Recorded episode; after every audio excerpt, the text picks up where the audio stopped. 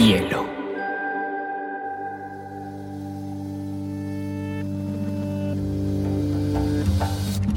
Coincide con la noción de estilo tal como se define.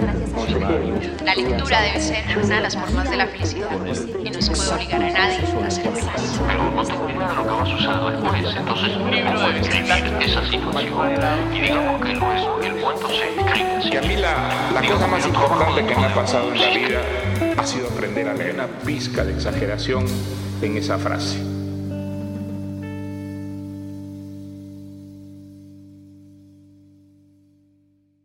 Hola a todos, habla María José Castaño y hoy vamos a estar muy afrancesados con un invitado que estimo que es el escritor y periodista Santiago Wills. Con Santiago decidimos conversar sobre un autor que nos gusta muchísimo y que es tal vez uno de los autores más importantes y más influyentes, no solamente de la literatura francesa, sino de la literatura universal. De hecho, su obra más conocida, que es Madame Bovary, o La señorita Bovary, es considerada una de las 100 obras más importantes de la historia de la literatura. Santiago, qué rico que estés con nosotros. ¿Cómo vas? Bien, María José, muchas gracias a ti por la invitación y por lograr que volviera una vez más a Flaubert, que hacía rato no pasaba por ahí. Yo creo que nos pasó lo mismo ahorita conversábamos con Santiago que leímos muy jóvenes a Madame Bovary, yo la leí en el colegio y me acuerdo que pues la leía, sabía que era muy importante y que Flaubert era muy importante, pero ahorita que la retomé con los años y dije, bueno, tengo que para prepararme para esto, voy a coger el libro para echarle un ojo, pero estaba preparada para una cosa densa, pesada, y de pronto, o sea, casi no suelto el libro, casi no puedo dormir, o sea, me pasó eso como la adicción del lector que uno quiere seguir leyendo y quiere seguir leyendo y quiere seguir leyendo, y yo creo que también te pasó lo mismo, ¿no, Santi? Sí, no, y de, o sea, descubrí muchísimas cosas que claramente en el colegio pues uno las pasa por alto por lo que ha vivido, por ya además cuestiones estilísticas, de escritura como tal, sí, fue una sorpresa gratísima. Y es muy curioso porque obviamente cuando uno está en el colegio lee de una forma tal vez mucho más entretenida, como más enfocado en la historia y hoy en día que uno ha un poquito desarrollado tal vez ese criterio lector y ese criterio escritor, porque los que escribimos también nos gusta mucho entender no solamente la forma, sino el fondo y cómo está construida una novela desde su arquitectura, evidentemente acá es donde uno dice, caray, qué cosa tan interesante lo que está acá y la construcción, porque realmente es un tipo muy interesante.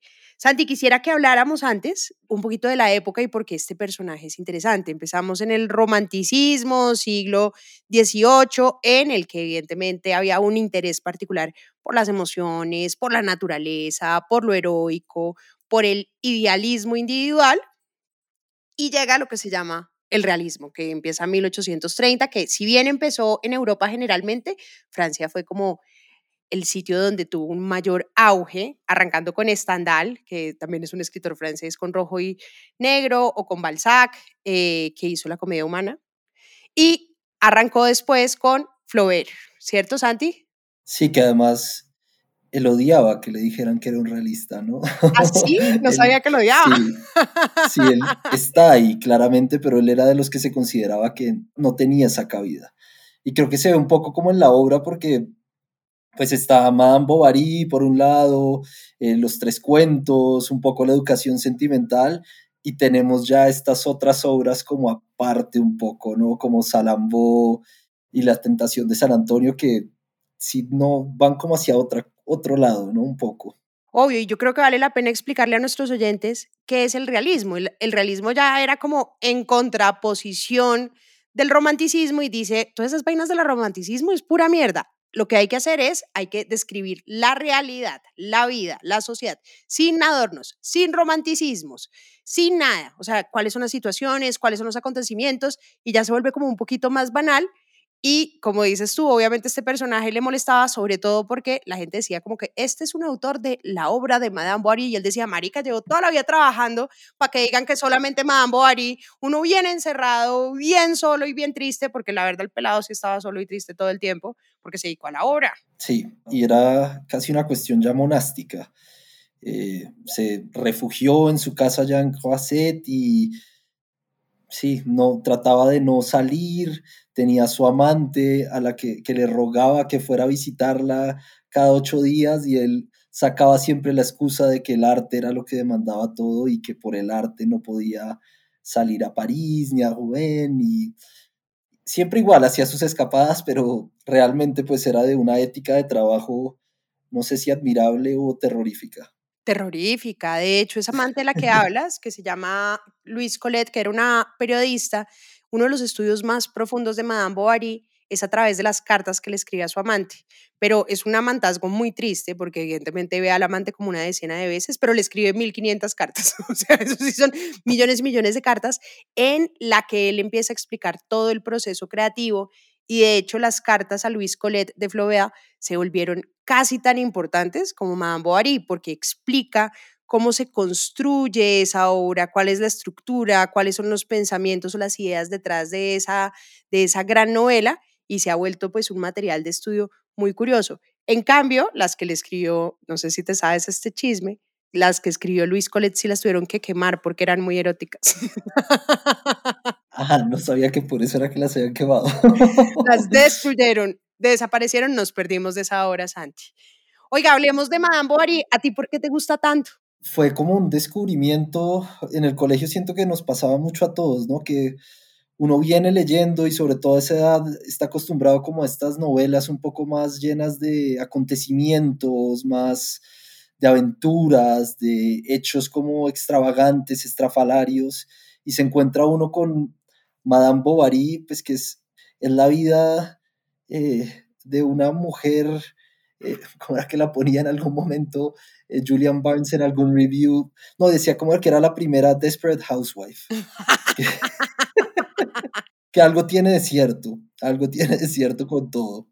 Y es eso, igual es una novela apasionante lo que tú dices, uno no puede dejar de, de leerla, ahorita releyéndola las horas, o sea, pues pensando ya pues en la cuestión estilística, Flaubert lo va jalando y lo va jalando a uno, hay todo el tiempo unos contrapuntos, unas contraposiciones y unos contrastes eh, absolutamente geniales. Hay mucho humor, que era algo que en el colegio siento que yo no percibía y que esta vez sí lo encontré todo el tiempo, ¿no? Y es que además la trama de Madame Bovary es muy breve porque es Madame Bovary, que es una niña tal vez que nació como en el campo, pero que igual fue educada bien, se casa con Charles, que Charles es como un médico, pero un médico ahí medio mediocre, medio normalito, medio aburrido. Sí, como que un tipo como que pues sí, es es médico y todo, pero pues como que la casa y ella que viene alimentada pues de las novelas rosas y espera la pasión y el romanticismo y dice, uy, por fin me voy a casar y voy a tener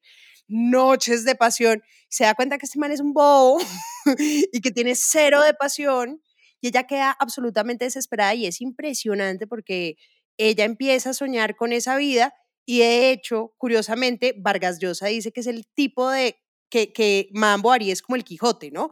Porque es alguien que ve en la, no en la realidad, sino en la ficción, que es la ficción alimentada por las novelas románticas, que ve en la ficción como el ideal y ella quiere ir a la ficción. Entonces lo que hace nuestra amiga Bovary es que empieza a buscar amantes.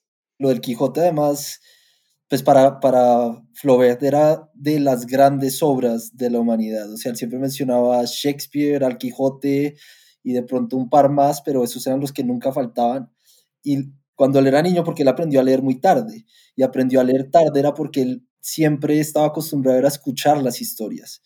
Y un vecino, un vecino como medio anciano, que si no estoy mal se llamaba, le, decían Le Père Mignot, le leía al Quijote todos los días, eh, pues durante su infancia. Entonces desde ahí el mismo Flaubert empezó como también a, asumir y a, de alguna manera beberse toda esta historia de Cervantes y toda la vida pues volvió una y otra vez al libro y acá en Madame Bovary pues está, esa, esa influencia ahí pues está muy clara. Total, porque mientras el Quijote decide leer novelas de caballería y convertirse en un caballero para eh, evadir la realidad, pues esta señorita Bovary, pues en vez de estar feliz con su marido, decide buscar las aventuras amorosas en el amor externo. Lo que pasa es que ella se da cuenta que en realidad el amorío nada que ver y pues todo la lleva a la perdición.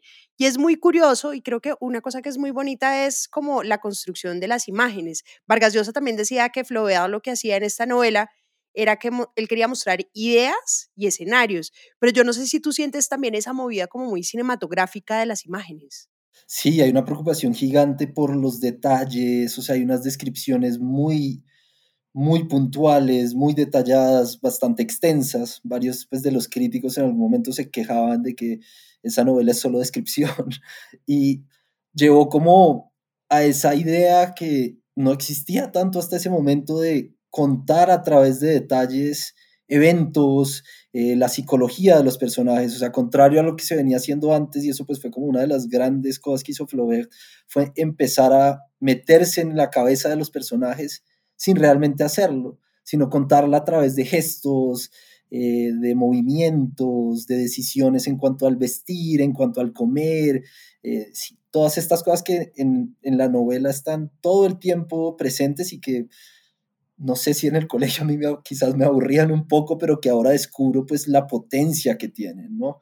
Y la decisión de esas elecciones como tan acertadas y que contrastan todo el tiempo, ¿no? Eso creo que es como una de las cosas increíbles de la obra, es que hay contrastes constantes que si entra en algún momento Emma, eh, pues Madame Bovary está en la fiesta donde el marqués de yo no sé qué y ve todas estas imágenes de los antepasados. Se descresta. Sí, se descresta.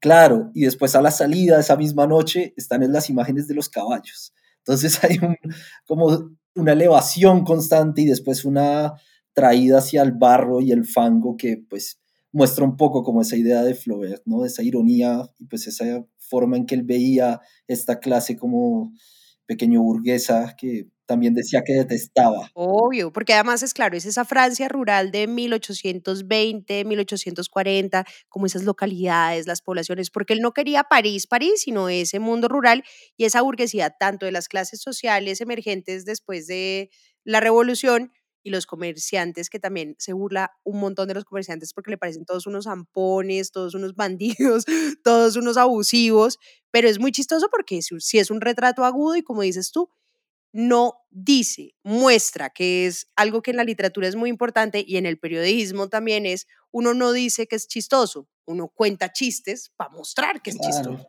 Sí, yo siempre digo, si toca explicar el chiste es porque no es chistoso. Exactamente. Hay otra de las cosas que vale la pena contarle a nuestros oyentes es que obviamente esta es una historia de una pecadora, porque es la primera historia de un adulterio, claro, lleno de culpabilidad, de heridas, de desconfianza. Y imagínate que la revista Playboy en 2010 dijo o la definió como la novela más escandalosa de todos los tiempos. Y esto es curioso porque obviamente como esta novela se empezó como a publicar en un par de capítulos en la revista Revue en 1856, pues todo Francia quedó escandalizado, ¿qué es esta señora? ¿Qué barbaridad? ¿Qué es esta falta de todo? ¿Qué le pasa a Flaubert? Y pusieron, obviamente, eh, un tipo que era creo que el fiscal del imperio en Francia, decidió procesar tanto a Flaubert como al editor de la revista, diciendo que era pues un insulto a la sociedad, ¿sí o qué? ¿Tú qué opinas de que haya sido procesado, Santi? O sea, lo que es curioso además es que los editores de la revista le exigieron a Flaubert que quitara algunos de los pasajes más escandalosos. O sea, la, la, versión que se publicó en la revista no tiene algunos de los pasajes que sí se publicaron después, incluyendo como un apasionado paseo en carruaje. Hablemos de ese apasionado, cuente, cuente el apasionado. No, eso era como, sí, un Uber sexo de carruajes, algo así. eso, eso no se publicó. Y a pesar de todo, sí, lo, que cuentas, eh, la fiscalía, el equivalente a la fiscalía se fue ristre contra, eh, contra tanto Flaubert como en la revista, que la editaba además eh, uno de sus mejores amigos, que era Maxime Ducamp, con el que él viajó, hizo este viaje por el Oriente lo que pasaba sobre todo era que estaban muy acostumbrados o lo que se esperaba de las obras de arte es que en toda obra de arte hubiera como una voz de la conciencia, una voz de la moral, por llamarlo así. En las obras, por ejemplo, de, de Alexander Dumas, pero el, el hijo, las obras de teatro. En el teatro, digamos, siempre hay un personaje que se llamaba algo así como el razonador. Y era el que siempre hablaba como en nombre de la moral. Entonces, en el que supongamos que había esta mujer adúltera, entonces siempre había un personaje que era, no, el adulterio es algo que no debe hacerse, trae consecuencias nefastas para la sociedad. Este castigo que le vino, pues, era justo. Y claro, en Madame Bovary no hay nada de eso. O sea, te tocaba inventarte un personaje para que restringiera o, o, o, diera contexto de la moral. Qué cosa tan horrible. Exacto, alguien tenía que explicar cómo esto está mal. Y Flaubert, claramente en la novela no hay, no hay ningún punto de vista, no hay ningún personaje que sea, digamos, como, entre comillas, el bueno, el representante de la moral. Todos son, pues están llenos como de las luces y sombras que tenemos todo, que es parte de lo que hace pues, que sea tan real, eh, tan poderosa.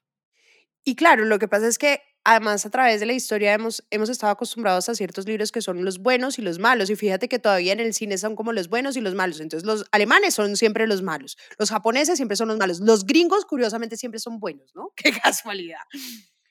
Pero hay una cosa que me pareció muy curioso eh, y es que el fiscal le dice a Flaubert, es que como no podemos procesar a Madame Bovary porque es un personaje ficticio, vamos a procesar a Flaubert, porque obviamente el autor piensa igual que su personaje, pero eso es un gran error de lectura. No se le puede atribuir al autor las responsabilidades y las acciones de sus personajes. Porque evidentemente, imagínate, psicosis, pues tocaría meter a todo el mundo a la cárcel. No, y además que se le olvida, alguna vez a Truman Capote le hicieron como ese reclamo y él lo que decía es, o sea, se les olvida que no es solo un personaje.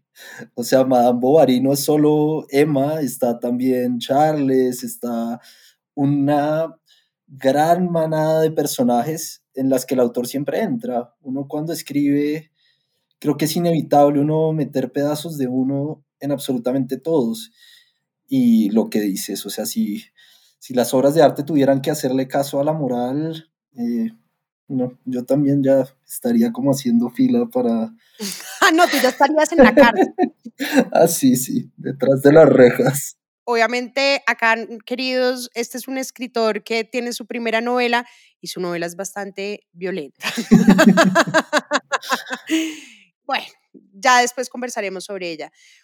Quería también que conversáramos sobre la precisión del lenguaje. Creo que una de las cosas que es muy interesante de Flaubert es que él medía cada palabra. O sea, hay gente que dice que es hasta un cirujano por el cuidado que ponía en cada una de las frases, el cuidado, la precisión de que dijera exactamente lo que es. De hecho, decían que podía demorarse una semana entera en cada página. ¿Tú cómo ves en la lectura que hiciste ahorita de, de Madame Bovary esa precisión? ¿O cómo la describirías tú? Sí, hay un... Es, es una precisión de niveles ya casi que fastidiosos en el buen sentido de la palabra. Eh, y se nota, o sea, en la construcción de las oraciones, en, eh, sí, la selección de las palabras, ¿no? Él tenía esta idea del amor just, que Mark Twain tiene una manera muy bonita de expresarla. La, digo en inglés primero porque no, la traducción no funciona tan bien, pero él decía, the difference between the right word and the nearly right word is the difference between lightning and a lightning bug. Así como la diferencia entre la palabra correcta y la palabra casi correcta es la diferencia entre un rayo y una luciérnaga en inglés funciona mejor por lo del Lightning y Lightning Bug, pero es, es eso, y, y Flaubert duraba meses, o sea, uno mira las cartas que le escribía Luis Colet o, o algunos de sus amigos y sí dice, eh, sí, llevo dos semanas en estas cinco páginas, llevo tres semanas y ya por fin terminé eh, esta página, duré todo un día buscando la palabra específica que me servía. Y eso que yo creo que yo no alcanzo, que tú sí a percibirlo del todo por lo que no lo puedo leer en francés. Que en francés me imagino que sí el tema musical es muy importante porque leía todo en voz alta, sometía a sus pobres amigos a lecturas de ocho horas y más noches enteras en que tenía que escuchar todas sus novelas. Eh, pero entonces él, él, mismo pues leía lo que escribía en voz alta una y otra vez hasta que ya la musicalidad y la sonoridad fuera la que buscaba. Claro, porque la melodía además es tan importante cuando uno lee, porque si tú eres muy cacofónico, usas muchos adjetivos o no piensas en, ese, en, en esa melodía, pues aburres al lector. Tú también decías algo que, que, que, me llena de curiosidad y es lo de los amigos, ¿no? A los amigos también le rompieron varias novelas, le dijeron como que no, amigo, usted que sea, porque él había escrito como una novela que estaba como súper aburrida y los amigos le dijeron, no, usted ya toda la vida trabajando en esa vaina, bótela. Hay una historia de un muchacho que tuvo una tragedia y la mujer era una escandalosa, una bandida. ¿Por qué no escribe mejor esa historia? Y él dijo, bueno, montemos la, la eh, escribamos la historia de la bandida. ¿Cierto? ¿No era como algo así como que...? Sí, empezó, o sea, la primera, bueno, pues de joven, digamos, escribió varias novelas, una incluyendo que se llamaba Noviembre, que más o menos de ahí salen cosas que después sobre todo van a entrar en la educación sentimental. Pero la primera que él, digamos, terminó fue eh, La Tentación de San Antonio. Y eh, se lo leyó a sus amigos, eh, sobre todo a eh, Louis Boulet y a Maxime Ducamp, y ambos le dijeron, no, esto no funciona, esto es terrible. era una novela muy, muy investigada, o sea, Flaubert se había dedicado a leer los libros más esotéricos para tratar de reconstruir esto, y le dijeron, esto no funciona. Entró como en un periodo de depresión, ahí además se fue si no estoy mal, después de eso fue que se fue a, a en un viaje como al oriente con, con, uno de los dos amigos. Entonces me imagino cómo sería esa convivencia, un viaje de varios, o sea, como de año y medio, si no estoy mal, que se gastaron una fortuna. Eh, y fue cuando regresó que ya dijo, decidió, bueno, empezar con este otro tema a partir de este escándalo. Y sí, yo creo que él mismo incluso se sorprendió de ese cambio y de ver lo que salió porque sí fue, fue un salto gigantesco. O sea, de un santo en el desierto que tiene visiones y en el que se mezclaban un millón de mitologías y de dioses paganos y de cosas a, pues, esta historia provinciana, eh, lo que decíamos antes, ¿no? De estos temas que él detestaba en algún sentido detestaba, pero nunca se metió a criticar y creo que eso es una cosa súper bonita de esta historia, que como dices tú, él describe los hechos, pero las imágenes de por sí tienen no una opinión, una idea detrás. Y eso es súper interesante. Vargas Llosa, que era un gran admirador de Flaubert y particularmente de esta obra, decía que para él esta, esta novela lo transformó porque le demostró que, la, que el talento no era nada, que el talento importaba un carajo que lo que importaba en la escritura era la disciplina, era sentarse 500 horas, 12 horas, 13 horas al día y de verdad sudar hasta sacar un buen texto. Y le preguntan mucho, él de hecho escribió un libro que es todo un elogio a esta novela, porque además Vargas Llosa siempre ha sido muy juicioso no solamente como escritor, sino como estudioso de la literatura y de las estructuras, porque a él sobre todo le interesa es cómo se construyen, cómo son los tiempos, cómo eh, se construye un personaje, la cronología, ¿no? Él es como el gran arquitecto literario y Flaubert fue determinante para eso. Pero a lo que iba es que en un momento dado, me acuerdo en el High Festival hace como cinco años, le preguntó Mariana Ponsford que si le parecía que Madame Bovary era una egoísta, o sea, si le parecía que era el peor ser humano. Y obviamente Vargas Llosa salió a la defensa y dijo, no se metan con Madame Bovary, si ella lo que es es una víctima del romanticismo. Y yo, pues pensando mucho, yo creo que las mujeres, no sé, Santi, si ustedes los hombres, sí hemos sido víctimas del romanticismo, ¿no? Yo tengo todas estas amigas que están es, toda la vida esperando a que llegue su príncipe azul y que su hombre sea perfecto y que las haga sentir la pasión y la no sé quién y fíjate la poesía y a las niñas que nos fascina leer las novelitas románticas. A mí, yo también soy recursi, toda la novela romántica me parece, pues, desde Corín Tellado hasta todo, pero creo que todo es un engaño y hoy Madame Bovary tiene mucho que enseñarnos. Amiga, date cuenta. sí, de acuerdo.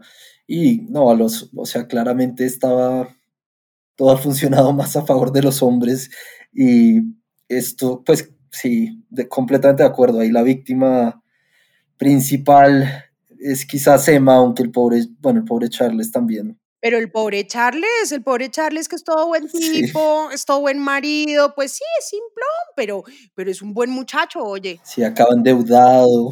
¿no? No, acaba endeudado, acaba en la inmunda, porque esta vieja pues espera es imaginarse pues que viene un héroe así todo seductor como un italiano que la agarra. Pues no, pues también no creas, yo también creo que los ha afectado a ustedes, porque entonces ustedes tienen que ser unos representantes de unas imágenes pues totalmente quijotescas y pues obviamente ustedes también son seres humanos y mira, matanga. Y hoy sufrimos, Santi, sufrimos. Sí, eso es algo que persiste y de acuerdo. O sea, la novela sigue siendo muy, muy contemporánea, que es, es increíble porque no es solo, o sea, tanto el tema como la escritura. O sea, la escritura misma podría haber sido alguien que la, es- eh, o sea, sí podría haber sido escrita por esta época, siento. La otra vez estaba leyendo una columna de Carolina Sanín que hablaba obviamente de, de las élites bogotanas y las señoras que iban al Carulla de Rosales y como esas clases eh, dirigentes que Ca- Carolina odia, pero de la que hace de pronto un poquito parte en otros sentidos.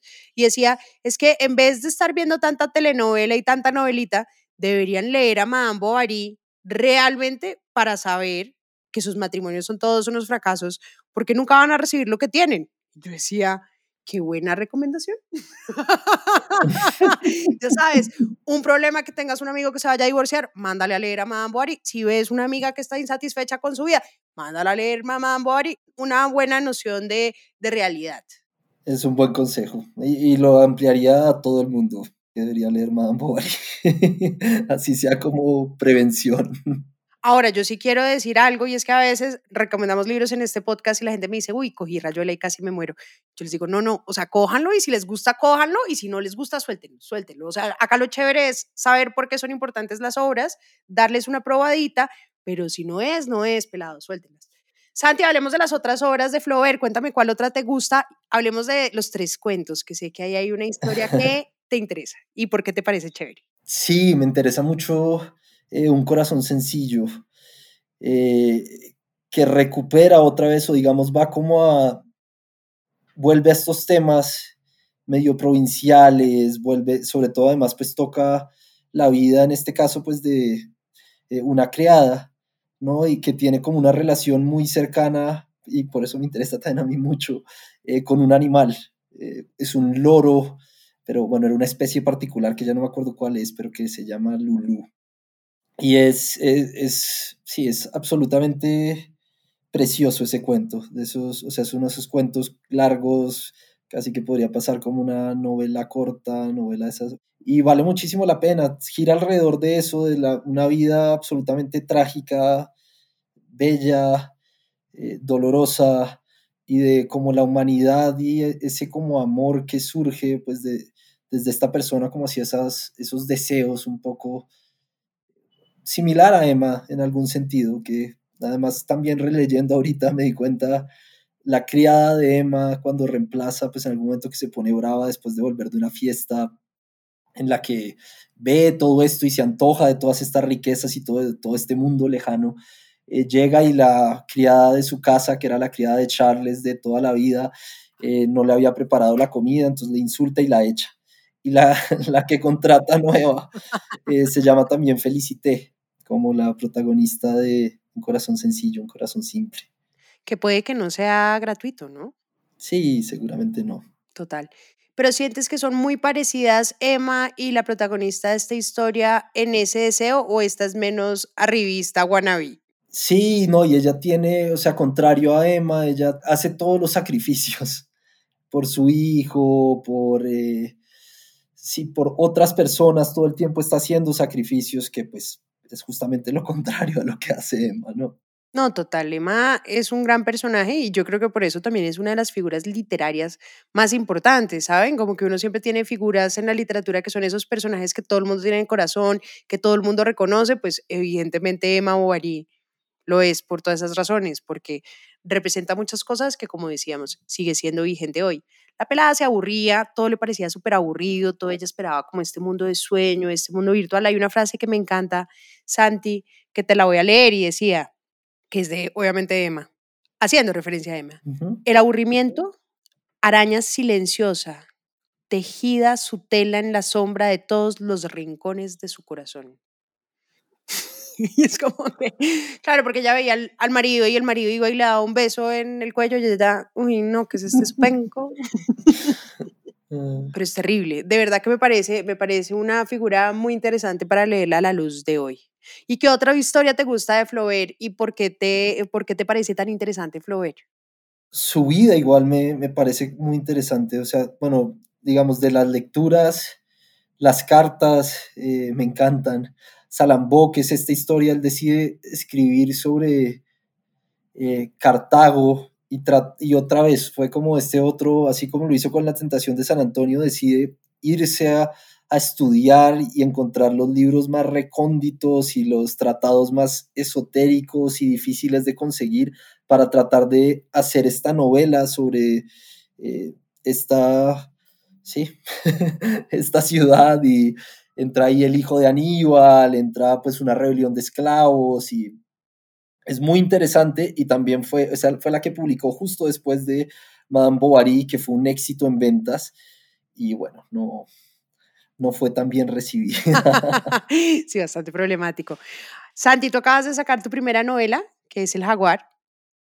Cuéntame cómo ves que haya influido Flaubert, la lectura de Flaubert en tu proceso de escritor y en la creación de esta novela. Eh, hay, una escritora gringa que a mí me gusta mucho que se llama Lydia Davis, eh, que ella de hecho fue la que tradujo eh, ese, esa, cuando hablas de esa portada de Playboy, de que Madame Bovary era la más escandalosa, serializaron la novela a partir de la traducción de Lydia Davis, que es pues muy cercana, digamos, a, trató que fuera lo más cercana posible al francés. Y ella decía que quizás no hay un escritor que haya tenido una influencia tan grande en la escritura como Flaubert. O sea, después de él sí hay un cambio marcado, tanto por la manera como se construyen las frases, los puntos de vista, porque él en algún momento, y les, les escribía creo a, a, Luis Collet, que decía, no quiero que el autor aparezca en ningún momento, ¿cierto? Quiero eliminarlo del todo. El autor no debería aparecer en ningún momento en la obra. Y es curioso, sobre todo pensando que la primera palabra de mamá, Madame Bovary es nosotros, pero bueno, más allá de eso, eh, más allá de eso, sí hay una, o sea, sí llegó como a cierta transición, a cierta objetividad, a cierta forma diferente de narrar, que creo que de una u otra manera, pues, nos ha permeado a todos. Y en mi caso, pues, sí hay, hay una admiración muy profunda eh, por la filosofía, por la ética de trabajo, así no sea capaz de imitarla y no quiera hacerlo tampoco. Eh, y no, y por la... Hay un amor muy, muy profundo por el arte, por la literatura, y que, o sea, a pesar de como esa idea del rarismo y de que se clasifica a Flaubert ahí, sí había un romanticismo muy profundo, ¿no? Él era un admirador gigantesco de, de Lord Byron, eh, de Hugo, eh, y de esa idea un poco del arte por el arte que cayó mucho en desuso, pero que yo creo que todavía profeso un poco. Yo no creo en esa idea de ese arte utilitario que tiene que tener ciertos mensajes o que debe cumplir con ciertos preceptos.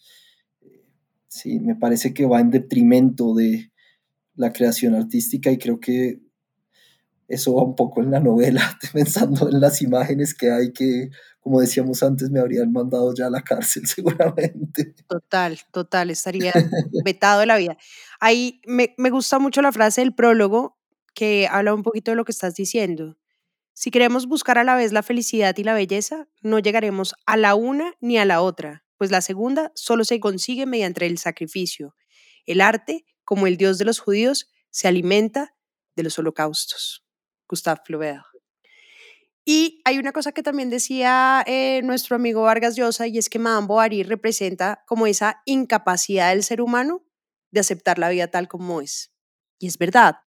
Y él con su vida, quemándose literalmente las pestañas y sacrificando todo, logra construir el arte. En cambio, Madame Bovary, que quiere conseguir el amor así free, coqueteándole a cualquier muchacho que ve en la esquina a ver si aparece, bueno, no cualquier muchacho, pero los primeros que aparecen ahí regalados, pues ella termina en una tragedia terrible, matándose y termina representando como, ahí sí, yo le pondría un poquito de moral, Santi, la vida fácil no es tan fácil. sí, sí, es cierto, sí, hay bastante de eso. Oye, y además tenía, creo que el, el otro, pues eh, todos estos Bovary, Flaubert, Maupassant, todos pasan como por, son como los grandes escritores de la novela francesa. En Colombia no se lee tanto novela francesa.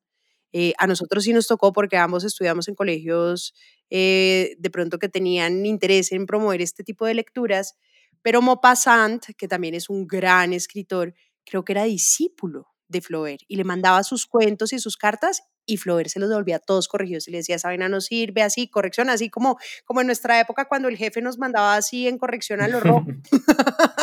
sí. No, y él, él era, o sea, creo que Flaubert era muy generoso con sus amigos, con sus conocidos. De hecho, bueno, Luis Collet, que como tú decías era periodista, también fue poeta. Eh, y Flaubert le ayudó mucho a, pues en la corrección de muchos de sus textos que ganaron algunos de los premios de la academia y demás. Ah, ella sí ganó algo. Yo pensé que ella había sido una loser total y nunca había podido sacar nada. Ganó, pero no es muy claro si era por. Porque eran editados por Flaubert. No, y porque era pues, ella fue amante también, aparte de Flaubert, de varios miembros de la academia, de algunos de los que se encargaban. ¿Qué estás insinuando? Sí, no, no, yo no voy a decir nada más. Pero eh, la, cosa de Maupassant es que él era el sobrino de uno de los mejores amigos de la infancia de Flaubert, que se llamaba Alfred Le Poitevin, si no estoy mal, que murió muy joven y que de verdad era uno de sus amigos más, más queridos, tanto así que eh, poco después de la muerte de Flaubert, Maupassant escribió también un prólogo para, no me si fue para la correspondencia que publicaron entre Flaubert y George Sand, en el que él cuenta que una de las primeras veces que lo vio ya adulto, o sea, dijo como, o sea, vio que se le aguaron los ojos porque dijo, usted es igual a Alfred y es como verlo acá. Entonces, le tenía un cariño muy grande y lo tomó como su discípulo y bueno, un gran, gran cuentista, como pasa. Pero fíjate que sí, independientemente de que la señora Coleta haya sacado o no haya sacado sus premios por eh, sus amantes o no, sí hay una cosa que a mí me llama mucho la atención y es el rol de las musas en el arte. Es decir, si no hubiéramos tenido a Gala para Dalí, si no hubiéramos tenido a Catherine para Pedro Salinas, si no hubiéramos tenido a Colette, o sea, realmente, de todas formas, el amor y la atracción y la inspiración sí incentivan que el ser humano muchas veces pueda superarse en grandes sentidos. Y a esas musas les debemos muchísimo, independientemente, solo existir, gracias por existir mis amores, porque si no, nos hubiéramos perdido de grandes libros, pinturas, ¿qué tal la música? Ah, dime tú el favor. O, o, las musas desastrosas, como, como los desamores de la pobre Shakira, pero que nos ha dado las mejores. Shakira, aprovecha esta tusa. Yo estoy esperando que aproveche esta tusa. No, y, va para el otro lado también, ¿no? Eh, bueno, Luis, e, ella publicó un par de novelas en las que Flaubert, después de la, después de la ruptura, digamos que fue una inspiración bastante prolífica en un muy mal sentido para Flo. ¿Sí? Sí, sí, sí. Sí, ella sí lo caricaturizó muchísimo y él digamos que nunca confesó o en las cartas a veces le decía a los amigos como no, pues esto pues está mal, pero pues nunca dijo como que le hubiera molestado mucho, pero entre líneas se, se ve que sí le dolió un poco. ¿No? Porque, o sea, después de terminar, digamos, de que hubo esa ruptura final, fue muy amable, pero sí también fue muy cruel con ella, porque, digamos, sí hubo ese constante, o sea, las cartas, cuando uno las lee ya seguidas, hay como un tema constante y es el de, porfa, ven y nos vemos, me haces falta, y el otro le dice, tú también a mí, te amo, pero tengo que trabajar. sí. Yo leía que decía, no, es que mi mamá, tengo que atender a mi mamá. También, también y nunca la presentó, no. Es como mi perro tiene pesadillas esta noche, me toca quedarme cuidándolo.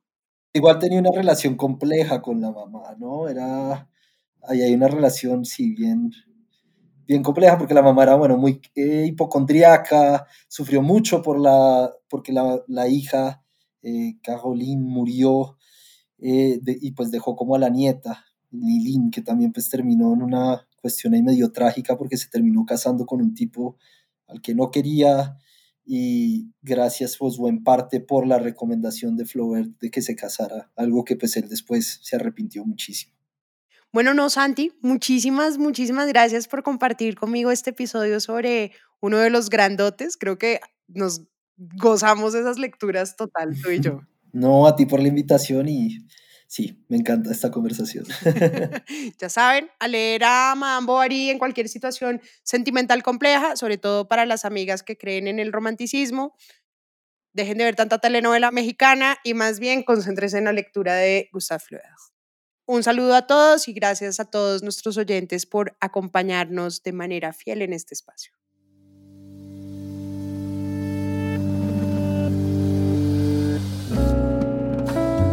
Este es un podcast para contagiar el amor por los libros, porque no hay mejor forma de incentivarlo que desde la divulgación.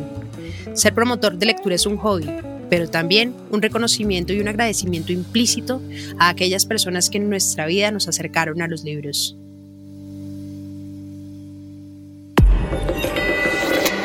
Hielo.